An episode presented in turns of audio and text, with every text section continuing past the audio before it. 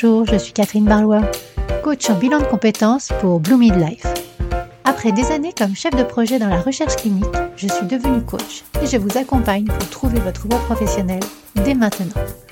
Bienvenue dans ce podcast où je partage avec vous, seul ou avec mes invités, des conseils, des expériences, du coaching dans la bonne humeur. Alors, on est parti pour l'épisode du jour.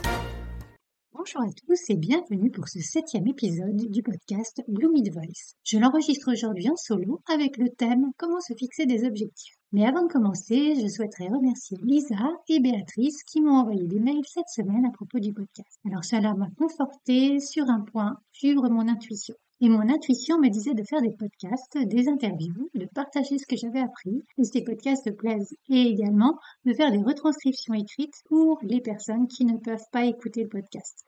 Alors je suis contente que cela soit source d'inspiration pour vous. Donc euh, si vous aussi, vous souhaitez me laisser un message à propos de ce podcast ou des séances que nous avons faites ensemble, allez-y, postez-le sur l'une des plateformes d'écoute ou sur le réseau social de votre choix. Merci d'avance à vous. Et donc nous voilà partis pour l'épisode du jour. Comment se fixer des objectifs. Cet épisode est un résumé du podcast numéro 3 de Brooke Castillo, revu à ma sauce. Je vous mettrai le lien dans la description. Alors, avant de se lancer sur le comment se fixer des objectifs, revenons à l'objectif en lui-même. L'objectif n'est pas là pour nous amener à un endroit merveilleux où nous serons heureux. Hein. Euh, si vous avez manqué mes deux précédents épisodes en solo, le numéro 3 et le numéro 5, je vous remettrai les liens en description, mais je vous fais un petit résumé. Le bonheur et les sentiments proviennent de notre esprit et de nos pensées. Donc, ils sont déjà présents dans le moment présent. Et atteindre quelque chose dans le futur ne nous rendra pas automatiquement plus heureux. Par exemple, si nous pensons que l'obtention d'une promotion nous rendra heureux, ça ne dépend pas de l'événement lui-même, mais de notre façon de penser et de nos perceptions actuelles. Donc l'objectif n'est pas d'atteindre quelque chose pour être plus heureux, mais plutôt de se développer et de devenir la meilleure version de nous-mêmes, une meilleure version de nous-mêmes. Par exemple, l'objectif peut être de devenir plus confiant ou de développer de nouvelles compétences, ce qui contribuera à notre croissance personnelle indépendamment des résultats externes. Voilà, c'est juste en nous. Maintenant que c'est dit, et toujours avant de se lancer sur le comment se fixer des objectifs, parlons de l'intérêt aussi de se fixer des objectifs. Donc, se fixer des objectifs, ça permet de viser une version plus épanouie de nous-mêmes, on l'a dit, une version plus liée à notre présence sur cette planète. Et donc, on peut tout à fait vivre sans objectif, sans attente, juste prendre la vie comme elle vient, et je respecte cela, mais c'est pas ce que je fais pour ma vie. Je vois ma vie dans un sens de plus de contribution aux autres, à ma famille, à vous qui m'écoutez. Brooke Castillo aborde les objectifs en les rapprochant des approches plus profondes sur le plan spirituel et mental, et elle confirme qu'il est tout à fait possible d'être dans l'ici et maintenant et d'avoir des objectifs pour sa vie. Être ici et maintenant, ça nous permet d'écouter nos émotions et de ressentir le bonheur si nous en avons envie. Et se fixer des objectifs, c'est une pratique parallèle qui va nous permettre de nous développer, de nous focaliser et de créer intentionnellement les résultats souhaités dans notre vie. En imaginant quelque chose qui dépasse largement nos capacités actuelles, et eh nous ferons ressortir tous les obstacles qui nous empêchent d'atteindre notre nouvelle version de nous-mêmes. Fixer des objectifs, ça va nous permettre de faire émerger les obstacles et les croyances limitantes qui nous empêchent d'atteindre notre grandeur. Par exemple, en fixant un objectif ambitieux, nous pouvons prendre conscience des peurs et des pensées négatives qui nous retiennent et travailler à les surmonter pour nous développer. Et en résolvant les problèmes pour surmonter ces obstacles, et nous devenons pleinement nous-mêmes à travers le processus. Donc, Brooke confirme que c'est l'une des raisons pour lesquelles nous devrions fixer des objectifs. C'est à travers le processus et non l'atteinte du résultat que nous nous révélons à nous-mêmes. Les objectifs vont nous fournir une direction et une focalisation intentionnelle à notre cerveau. Ça va lui donner une structure. Par exemple, en ayant un objectif clair, comme courir un marathon, notre cerveau sait sur quoi se concentrer et comment travailler vers cet objectif. En revenant sur les épisodes précédents, alors on sait que les pensées créent des sentiments qui sont source d'action et finalement des résultats. Donc fixer des objectifs, ça va nous permettre de choisir consciemment les résultats souhaités. Par exemple, en fixant un objectif de rester en bonne santé, nous pouvons changer nos pensées et nos actions en adoptant des habitudes alimentaires plus saines et en faisant de l'exercice régulièrement, ce qui nous aidera à atteindre notre objectif. Voilà, tout est lié. Et Brooke constate que la plupart des gens ne se permettent pas de rêver ou de désirer par crainte du manque et de la pénurie. Par exemple, certaines personnes ne se permettent pas de rêver d'une carrière épanouissante parce qu'elles pensent qu'il n'y a pas suffisamment d'opportunités ou qu'elles ne sont pas assez compétentes. Il est vraiment important de partir d'un état d'abondance lors de la fixation des objectifs.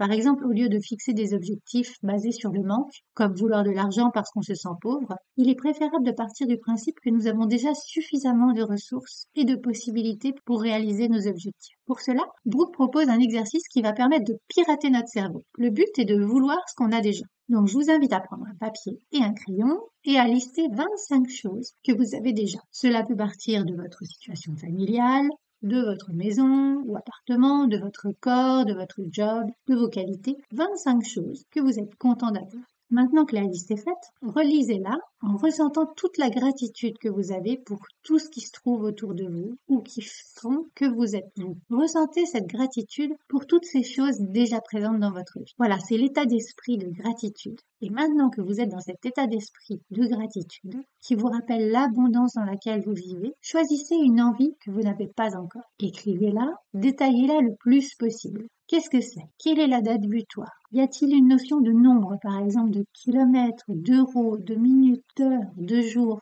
Chiffrez tout cela, soyez précis. Le but est de donner un état des lieux de ce que vous souhaitez atteindre sans jamais parler du comment. Vous êtes dans la définition globale de votre objectif. Pour être sûr que vous avez pensé à tout, visualisez-vous quand l'objectif est atteint. Et regardez autour de vous si vous n'avez rien oublié par rapport à cet objectif. Quand le tableau est ainsi décrit, vous allez commencer à voir émerger tout ce que votre cerveau a de pensées négatives. Et c'est le moment de continuer à écrire. Et c'est ce que Brooke nomme le Thought Download, avec mon petit accent. Donc le téléchargement de pensée, qui va vous permettre de déverser sur le papier tout ce que votre cerveau va émettre comme signaux d'alarme pour vous garder à l'abri et éviter que vous bougiez. Voilà, son but, c'est vraiment de vous protéger. Donc toute situation hors de contrôle est synonyme de danger. Donc écoutez ce qu'il a à dire et écrivez. Vous allez certainement voir apparaître des peurs, des croyances, des sentiments négatifs. C'est parfait. C'est totalement parfait. Comme ça, vous savez ce sur quoi vous devez travailler. Et d'autre part, cela permet d'être à l'écoute de ce qui se passe en vous.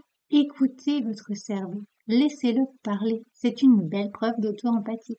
D'autre part, écrire est très bon car ça va éviter de continuer à tourner dans votre tête. Généralement, on boucle dans notre tête. Et là, le fait de déverser ces idées sur le papier, eh ben, ça va laisser plus de place pour les nouvelles idées.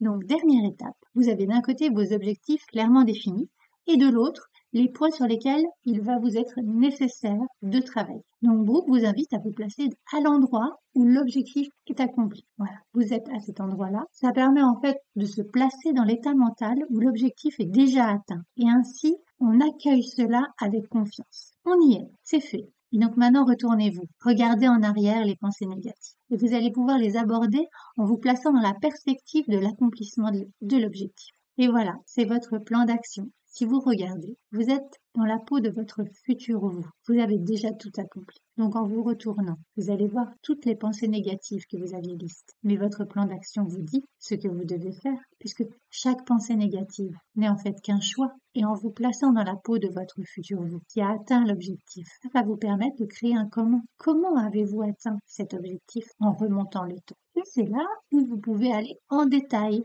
dans votre plan d'action en décomposant étape par étape les jalons que vous allez parcourir. Vous définissez les grandes étapes de manière à voir que vous avancez et c'est plus motivant ainsi. Donc pensez au fait que plus vous allez répéter les détails, les étapes de votre plan, plus vous avez de chances d'aller à l'étape suivante. La chose intéressante à propos de la définition des objectifs, c'est que que vous les atteigniez ou non à la fin, vous êtes assuré de devenir une version de vous-même plus mûre, plus évoluée, car vous aurez appris du chemin que vous aurez vécu. Il est important de rêver, c'est vraiment important. Et en utilisant les étapes que je viens de partager avec vous, le rêve va s'incarner progressivement. Voilà, ainsi s'achève cet épisode de podcast. Prenez du temps pour vous, prenez le temps de vous concentrer sur ce que vous avez déjà dans votre vie sur ce que vous souhaitez atteindre. Si vous n'avez pas eu le temps de prendre des notes, je vous ai préparé un workbook pour vous permettre de faire l'exercice à tête reposée. Et avant de partir, je vous partage une citation de Mark Twain. Ils ne savaient pas que c'était impossible,